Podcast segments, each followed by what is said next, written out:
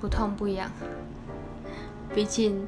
我是排休的，不是像周休二日那种的，所以不会有很自式的感觉。例如说，有些人到礼拜五就会开始很开心，到礼拜天就开始很有点沮丧，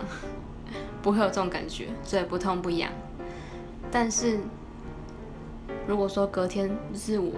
知道隔天有我不喜欢的主管的话，我会觉得明天会特别难熬，因为就是跟讨厌的人上班，谁会觉得很开心？